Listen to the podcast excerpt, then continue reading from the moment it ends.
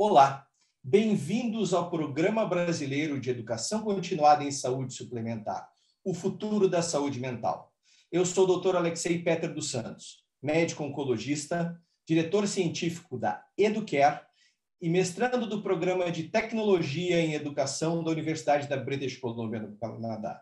Neste módulo, abordaremos Value Based Healthcare, apresentado pelo Dr. César Abicalaf, médico com mestrado em Economia em Saúde e MBA em Estratégia de Empresas.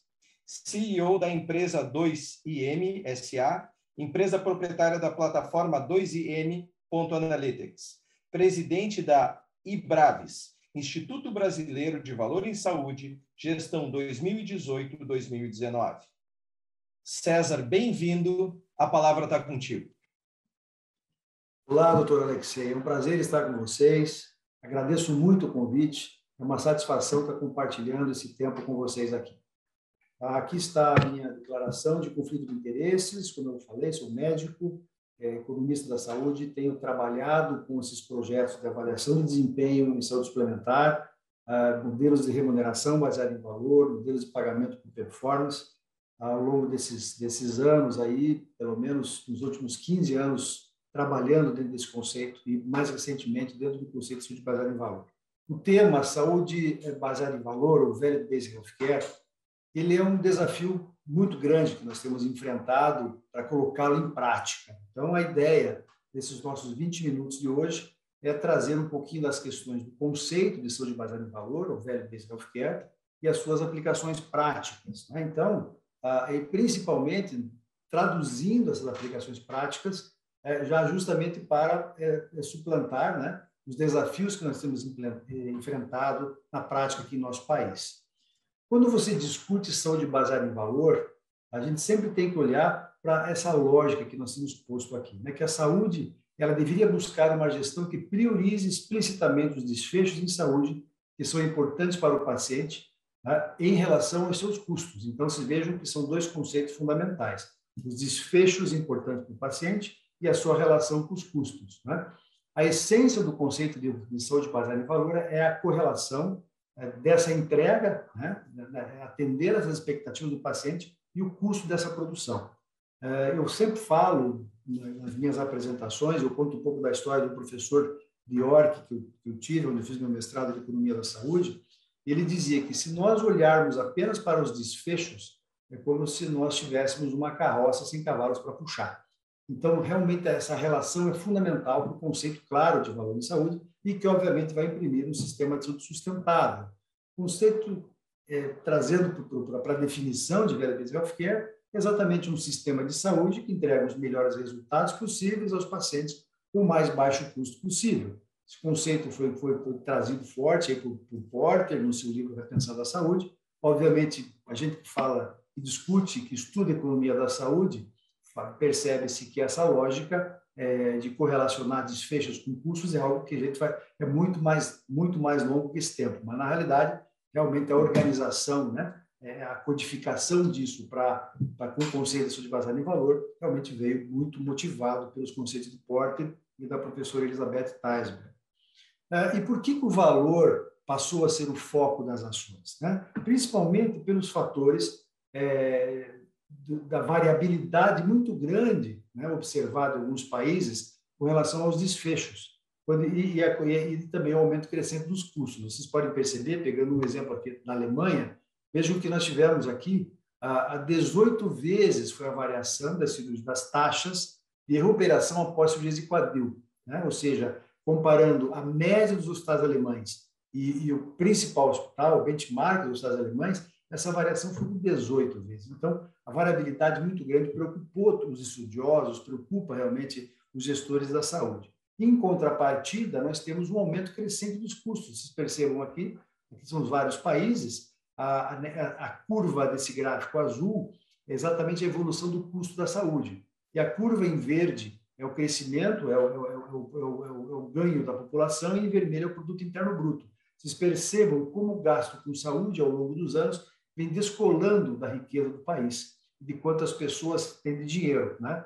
Então, isso mostra que o custo é crescente na saúde. Agora, você imagine, né? é, o custo crescente, por um lado, e a variação nos desfechos, quer dizer, algo tem que ser tratado, algo tem que ser feito para resolver esses dois problemas, e aí é onde entrou o conceito de saúde baseado em valor. Né?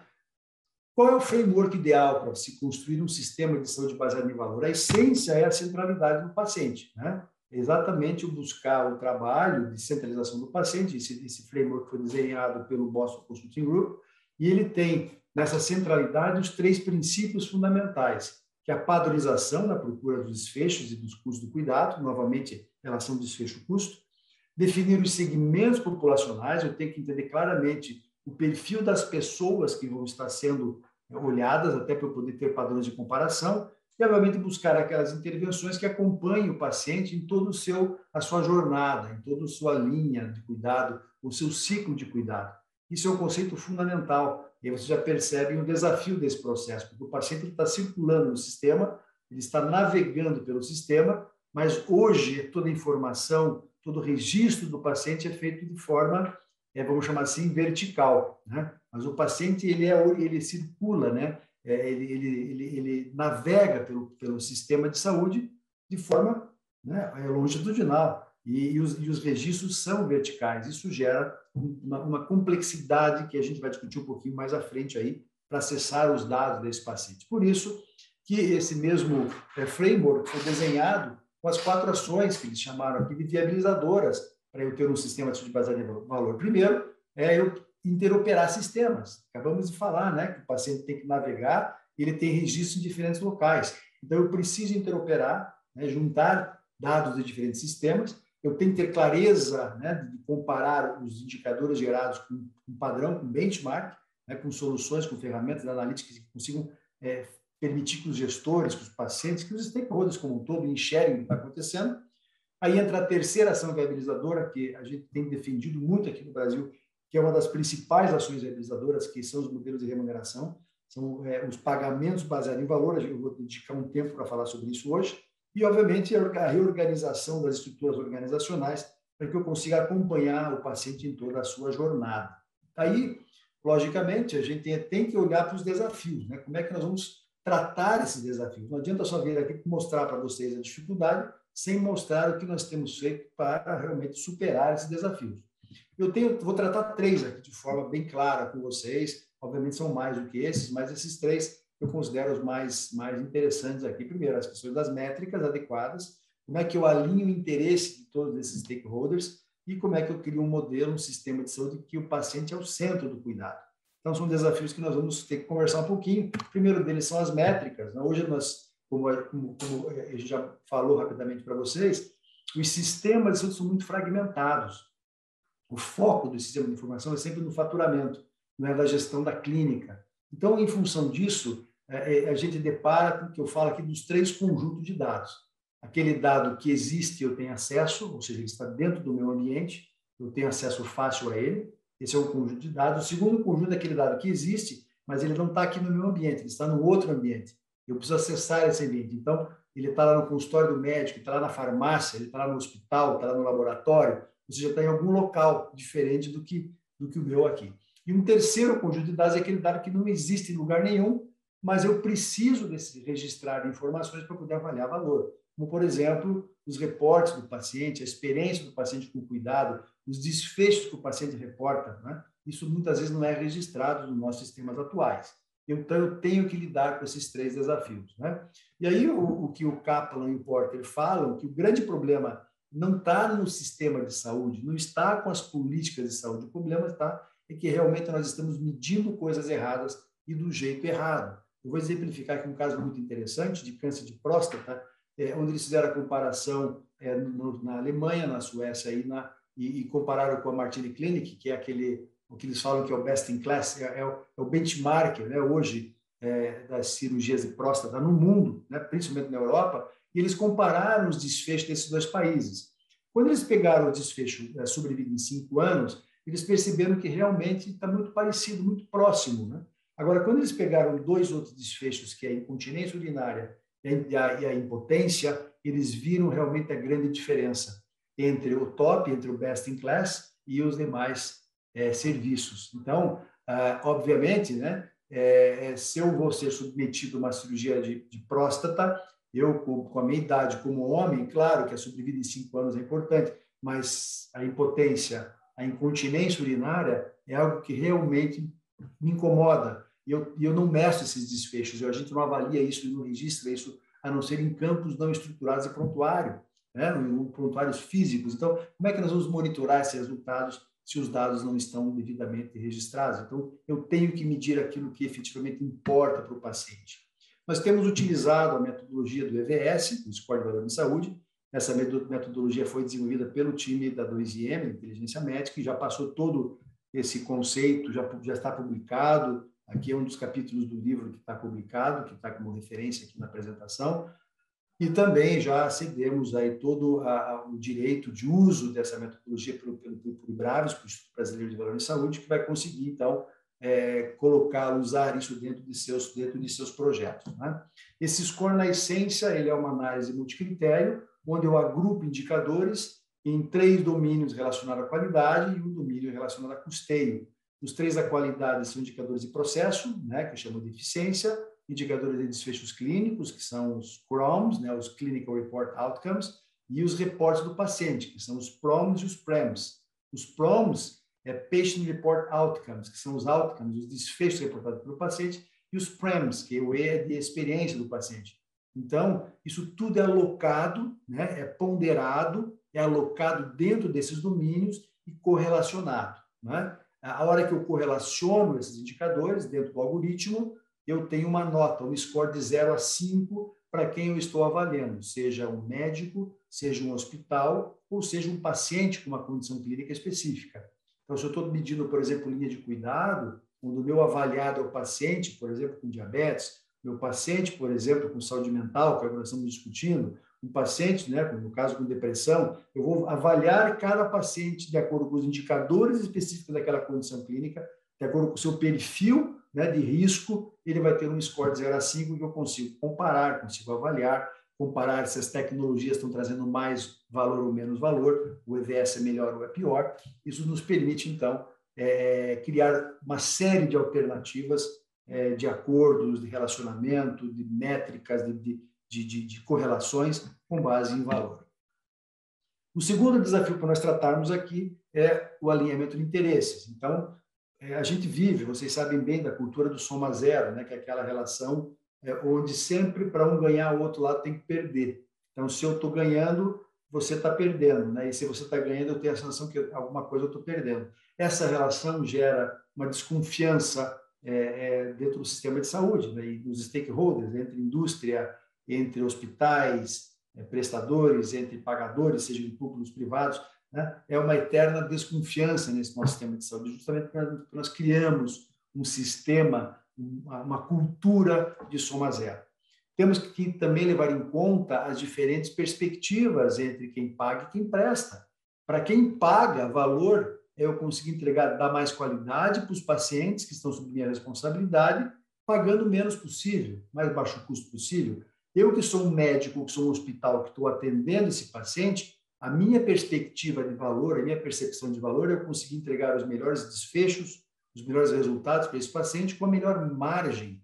Vocês percebam né, que o numerador da fórmula, né, que é o desfecho que, que importa, é o mesmo. Agora, o denominador, que é, entre aspas, o custeio, muda. Para quem paga, é pagar o menos possível, e para quem presta, ter uma melhor margem. Então, vocês percebam como é difícil compatibilizar essas, essas situações, né? Então, entender as diferentes perspectivas, né? Trabalhar com transparência, onde eu tenho uma redução muito grande da simetria de informações de sistemas, é uma grande alternativa. E é mais, obviamente, para mim, um dos principais pontos a ser trabalhado é exatamente os novos arranjos contratuais, os Value Based Agreement ou modelos de pagamento baseado em valor. Né? Value Based Agreement é todo o arranjo contratual entre quem paga e quem fornece o serviço, onde parte da remuneração está vinculada ao valor gerado para o paciente. Simples assim. Se eu vou vender uma tecnologia, eu apenas não vou negociar a minha tecnologia no sistema de saúde, que ele vai me pagar com base no volume do que ele compra, mas vai me pagar com base é, no resultado do que essa tecnologia está produzindo para o paciente. A mesma vale para o médico, cirurgião, para o clínico, ou mesmo para um serviço, para um hospital. Né? E os modelos de pagamento baseados em valor. Então, vocês percebam é, que mesmo quando a gente olha para os diversos sistemas de saúde, modelos aqui nessa comparação de quatro países, a gente percebe que nem todos eles estão é, com os fundamentos, né, essas sete características que estão postas aqui, são, são a base de, de, de, de, do framework do valor em saúde que o Porter propõe, e vocês vejam que nem todos estão é, é, com implantação total, né, o verdinho o amarelinho. Né? Algumas aí estão, estão em vermelho. Né? O, os Países Baixos aqui são os que mais estão, têm tido sucesso de implantação de VBHC no mundo. E o que o autor coloca é exatamente o que está posto aqui, que é um fator chave para a implementação é, de saúde baseada em valor, realmente parece ser o envolvimento do governo na, organização do cuidado. É muito complexo para os provedores realizarem por eles próprios sistemas complexos de saúde baseada em valor, do IBHC, independente do sistema de saúde. Ou seja, não adianta apenas o prestador se organizar né, sem que alguém financie isso.